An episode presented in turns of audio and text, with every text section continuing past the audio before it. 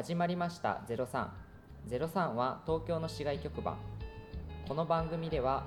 私たちワコーズが夢中になっていることをキーワードに東京の街を取材。取材の時に集めた音をもとにジングルや BGM を作成し私たちなりの明日行きたいすぐに触れたい街を発信していきます。初回の焼肉03に続き今回はレコード03舞台はレコードの街下北沢です。Record Zero Sun. はいということで今回レコードの街下北沢ってことなんですけど勘太郎はなんでレコードを選んだの？僕はもともと結構レコードが今自分の中で本当に熱中して集めてるのでうん。例えばあの時間がある時とか待ち合わせの時にまあレコードショップに行ったりとか、まあ、普段からレコードを聴いたりとかしてはいはい今まさにマイブームっていう感じなんですよね、うんえーでもなんなんで下北だったりするの？下北はやっぱりそのレコードショップがこう一箇所に集まってる。その何軒もレコードショップがあったりとか、あのいろんな結構文化がそういうサブカル的な文化が結構集まってて、そのレコード探す時にも、まあ、いろんな店舗回れて楽しいっていうのが一番大きいかなというふうに思いますで今回は僕がそういう普段からレコードショップに行ってるので、えっと、閣下と焼肉03の春を、はいえー僕が実際に案内していきますお願いしよろしくお願いしま。ますす Record Zero Sun. えー、とまず1店舗目に来たのがディスクユニオンというところでまあレコードをあんまり買ったことない人にとっては一番なんかこう探しやすくてあの王道な感じで結構品揃えも多いのでとっつきやすいかな。でえっとレコードショップの回り方その店の回り方なんですけどまず新着今日来たところとか最近届いた中古レコードのコーナーがあるのでまずそこを見てもらえて店の中があの音楽ジャンルごとに分かれてるんです例えばあのロックポップスとかあのソウル R&B とかジャズとかそれこそシティポップとかあの日本のあの昭和歌謡とかあと90年代とか。うんそういう感じでこう分かれてるからその新着を見たら次はその自分の好きなこうジャンルを見るとかあとはこう好きなアーティストがいればそのアーティストのコーナーを見たりっていう感じですね。でレコードを探す時の注意点は上からこう探していく感じなんだけどこのジャケットを見るときに持ち上げてこう落とすと下が傷つくから、はいはい。あのこうペラペラめくっていく感じで。なるほど。じゃあ意外と回り方は個人個人の好みに合わせて。好みで。けど、まあ、あのレコード傷つけないようにっていうところが一番大事かな、はい、いきますか。入ってみたいと思いま Record Zero Sun. すじゃあ今1軒目ディスクユニオン出てきました、視聴したりね買ってみたりしてどうでした？初レコードだったんでなかなか敷居が高かったんですけど面白かった、全然高価なものばっかりじゃなくて、こう手を出しやすい価格も結構あるからすごい時間がすぐ過ぎるっていうか。次は個人店個人店だけどまあ多分入って気づいたかもしれないんだけどレコードって2種類あってあの LP と EP って言って LP がそのアルバム CD でいう。で EP がそのシングル収録数が少ないやつでちっちゃいのもあるから今度はぜひあのその EP の方も結構面白いのがあると思うんでその EP の方もぜひ見てもらいましょう。お店の名前はですねフラッシュディスクランチですはい。フラッシュディスクランチ。じゃあ2軒目行きましょうか。今から向かいたいと思います。Record Zero Sun. えー今行ったところがフラッシュディスクランチっていうところだったんですけど1店舗目のディスクユニオンに比べてどうでした？なんか個人店っていうこともあって内装も個性的だったっていうか、ペインティングがあってレコード以外でもうん楽しめたなって思いました、なんかねジャンこうアーティストの名前とかもあんまりなくて結構こそうう自分で探していく感じがうんうんうん強かったと思うんで、まさにディグるうん。感じ、確かに。そうだね。なんかやっぱりそう値段とかねアーティスト名とか書いてない分本当にジャケットを見てインスピレーションですインスピレーションを見て考えるのと本当に洋楽が多かったから、うんそうん何も情報がないまま探していく感じとでもあの端の方にあるねあれ面白かったよね日本コロンビアの。なんだろう。どういう歌。長歌とか。ジャケットも可愛かったしなんか参今でも参考になることたくさんあったなって思います、はい。あとそのダイヤトンっていう昔のと三菱のスピーカーも使われてるんだけどもう本当にもう逆に言えばボロボロででもなんかこうなんか無理やりこうパテみたいなはめてたりとかコーンとかももうぐちゃぐちゃなんだけどなんとか修復しながら使ってるのが逆にいい音出てるってここにしかない音が出てるなとは確かに思いました。個性がたくさんあった面白かった。面白いお店でしたね。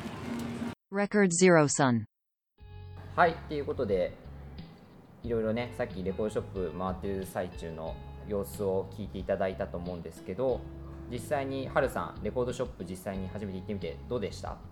いやまず、あのうん時間が経つのが早い、うん。うんなんか1軒目多分なんだかんだで1時間ぐらいいましたいたんですけど、自分が聴くもの音楽を聴くのにそこまで時間をかけるっていううん。ことをしてこなかったからうんうん時間が経つのが早かったしそういう経験が新鮮でマジ楽しかったっす。マジ楽しかったですか？マジ楽よかしかっっす。ったたです。それがやっぱり数もかなりあったと思うので、うんうんうん。まあもう見てるだけでもう見たことないジャケットとかを出してみるだけでもワクワクしたりとかそうそうそう。そういう経験をしてもらえたかなと思いますけど閣下はどうでした？僕もねまあ本当に同じくあっという間だったなっていう感じでもあるんだけどあのやっぱりジャケットが本当に今なんかさこう世の中にもいっぱい絵とかってあるけど、うん。なんか本当にあのレコードっていうグラフィックにすごい詰まってるなって思ってて。そう。うん。そうそうなんか昔の絵なはずなのにすごいかっこいいなってやっぱ今でも思えるようなものがたくさんあるし、なんでしょうなんかそういうなんか絵的な目線ですごい気になるなとかこれ参考になるなみたいな感じで見ちゃってる部分が多かったかなって思いますね。やっぱりそのジャケットっていう点で言うとうん。あのやっぱり中古レコードだしその、うん。まあ昔の60年代ぐらいの古いものはそれぐらいからあるのでやっぱり色あせてたり、うん。こう使い古してる感じがまたその新品とは違うその雰囲気が確かに確かに。なんかこうちょっと年季が入ってる感じが、そのまたレコードのこう完全な美しさっていうよりかはこうちょっと崩れたりとか、うんうん。こう破れたりしてるところがまたこ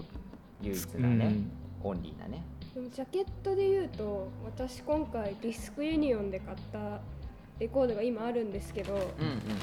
出してみると可愛くないですか？かわい。やさすがだね。でこれ実は私このアーティストのもう曲も知らなかったんですけど、うんうん。ジャケットで決めたんですよ実は。ジャケ買いなるものをしまして。で実際に聴いてみてあなんかわすごいかっこいい曲だったんで、うん。こういう出会い方もできるのは、うんうんその私が普段聴いてるような音楽ではできないから、うんうんうん。なんか新しかったですね。なんか本当のジャケ買い。そうですね。やっぱりただ単にこうねプレイリストからなんか勝手に聞くとかラジオからこう勝手に流れてくるとかいう聞き方ではない、ちょっと新しい聞き方かなとは思いますけど。いいね。なんか新しいって思うのが、そうなん そうか古いんだけど新しい。新しいって思う。本当に五感を使った感じ、うん、よかったです。こうやって。1枚ねこうやって買ってくれるだけでも、まあ、僕は仲間が増えた感じがして とってもとてもとてすもね。ごい専門家みたいな。いや本当にやっぱりね、ブームとはいえ周りはまだ全然そんなレコード集めてる人もあんまりいないので、うんうんまあ、こうやって話ができるだけでも、まあ、本当に嬉しいなっていうふうに思いますね。Record Zero Sun. じゃあちょっとあれなんですけどはるさんは普段どのような手段で音楽聴いてます？手段で言ったらサブスクうんが多いですかね、なんて言ったってあのプレイリスト作れるのが、うんそうです自ね。分的には結構ありがたくて寝る前の時のプレイリストとか、通学の時のプレイリストとか、そこで自分で好きな曲を自分で好きなタイミングで聴けるのが便利だから、やうん。っぱりサブスサブスク使ってますね、スキップとか音楽をこう持ち歩く感覚が結構強い今この聴き方は、確かにね、なんか CD やっぱりやってる時もすごいそれもすごい良さはあるんだけど、何回もこう入れ替えないといけないっていうか、なんか聴きたい音楽がこう交互にある時もあるじゃない、うん。なんか同じ曲を繰り返し聴く時もあるけど、なんかやっぱこっちも聴きたいこっちも聴きたいで、結局何回も戻ってくるのに、そのねこの手間をしないとやらないといけないちょっとさ大変さがやっぱあってそれはちょっと面倒くさいからやっぱりサブスクのプレイリストっていうのはすごい便利だし、うん。気軽な部分はすごくあるよね。Record Zero Sun. 音楽を聴くという点に関してはすごいこう簡単にうん手軽に聴ける時代だからこそじゃあ今回レコードを実際にし聴いてみてあの針を落とす体験とかをしてもらったと思うんですけど、はいはいはい。実際どうでした、まずやっぱでも大変。うん。あの盤を取り出す時もこの傷がつかないように取り出して慎重にね。慎重に取り出してで慎重にあのレコードプレイヤーにはめてでこの針落とすのも結構難しかった、手間がかかったんですけどそれはそれでなんか楽しいっていうか、その分うん音楽に向き合えてる感じがしてそれはそれで楽しかったです。あとやっぱあの音？うん。落とす時のポーンみたいな、あの音が新鮮だったっていうかだ新しい感覚でそうですねやっぱちょいりハマっちゃいそうですよね今。ちょいハマっちゃいそう。です今結構来てますか？来てますいややっぱりそのサブスクと違ってこの音楽を聴き始めるまでのその時間が結構かかるのとやっぱりレコードプレーヤーとスピーカーがないと聴けないっていうその空間と時間的なそのアナログ的な部分がその僕らにとってはかなり新鮮だというふうに思いますけど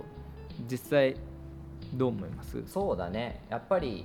何でもそうじゃない。なんかこう金属のこのなんか材質がかっこいいとかさやっぱり自分たちのこういろんな普段触れてるものとかでもあるような感じでやっぱりレコードもその一つで、うん。やっぱあれはあれにしかもうない体験っていうのが一つ出来上がってるから、なんか逆にそのやっぱり普段さっきで気軽に聴ける分さサブスクとかって、BPM も速くなって、うん。なんかすごい焦ってるような聴き方をしちゃうんだけそうでどすねやっぱり。そうそういろんな音楽聴かなきゃとかなんかいっぱい聴かなきゃみたいな感覚もあるんだけど、なんかそうじゃない聴き方がやっぱりここにはあるから、うん、その体験は全然違うもので僕は好きだなって思いましたね。今回は1枚だけだったんですけど、うん結構揃えていくと今日は何のアルバム聴こうかなとかこうそこから考えるんですよね。今日はこの気分だからこれにしようとかもうそれを考えてる時間がすごい好きなんですよね僕は。ああちょっと違ったかなって思ってもやっぱり聴き続ける感じが、うん。そのサブスクとは違って音楽に対して向き合ってる感覚。うん。その時間がもう本当にゆっくり流れてるんですよね。うん。だからこうリラックスして聴けるっていうのはレコードならではの特徴かなっていうふうに、確かにサブスクで音楽聴いてる時って音楽だけ聴いてないかも、なんか例えば通学途中に聴いてたり、それこそ BGM 感覚で聴いてたものだったからレコード聴くってなるとね、うん。私はレコードプレイヤー持ってないけど、実際。そう実際持ってみたら音楽自体を聴けるからその空間ごと、でやっぱり飛ばしにくいので、うんこんなアウトロ長かったんだとか、うんうんうんこんなイントロかっこよかったっけとかいうこう新たな発見普段聴いてる音楽とやっぱりに対する新たな発見もあるから、まあ、ぜひこれからどんどん増やしてどんどん聴いてほしい、はいその思いですね。Record Zero Sun. ということでね、えー今回はレコードの、まあ、魅力とかレコードショップを実際に回った感想とかを言ってもらったんだけど僕はレコードショップだけじゃなくて下北沢の街も、えー大好きなので実際にみんなで下北沢の街を歩いていきたいと思います。はい。次回はレコードと下北沢の街の関係性について紐解いていきたいと思います。レコードから下北沢を俯瞰的に見ることで下北沢の街の特徴にはどのようなものがあるのでしょうか。ロケの裏側やレコードショップを回っている様子はアコーズの Twitter や Instagram に載ってますのでぜひチェックしてみてください。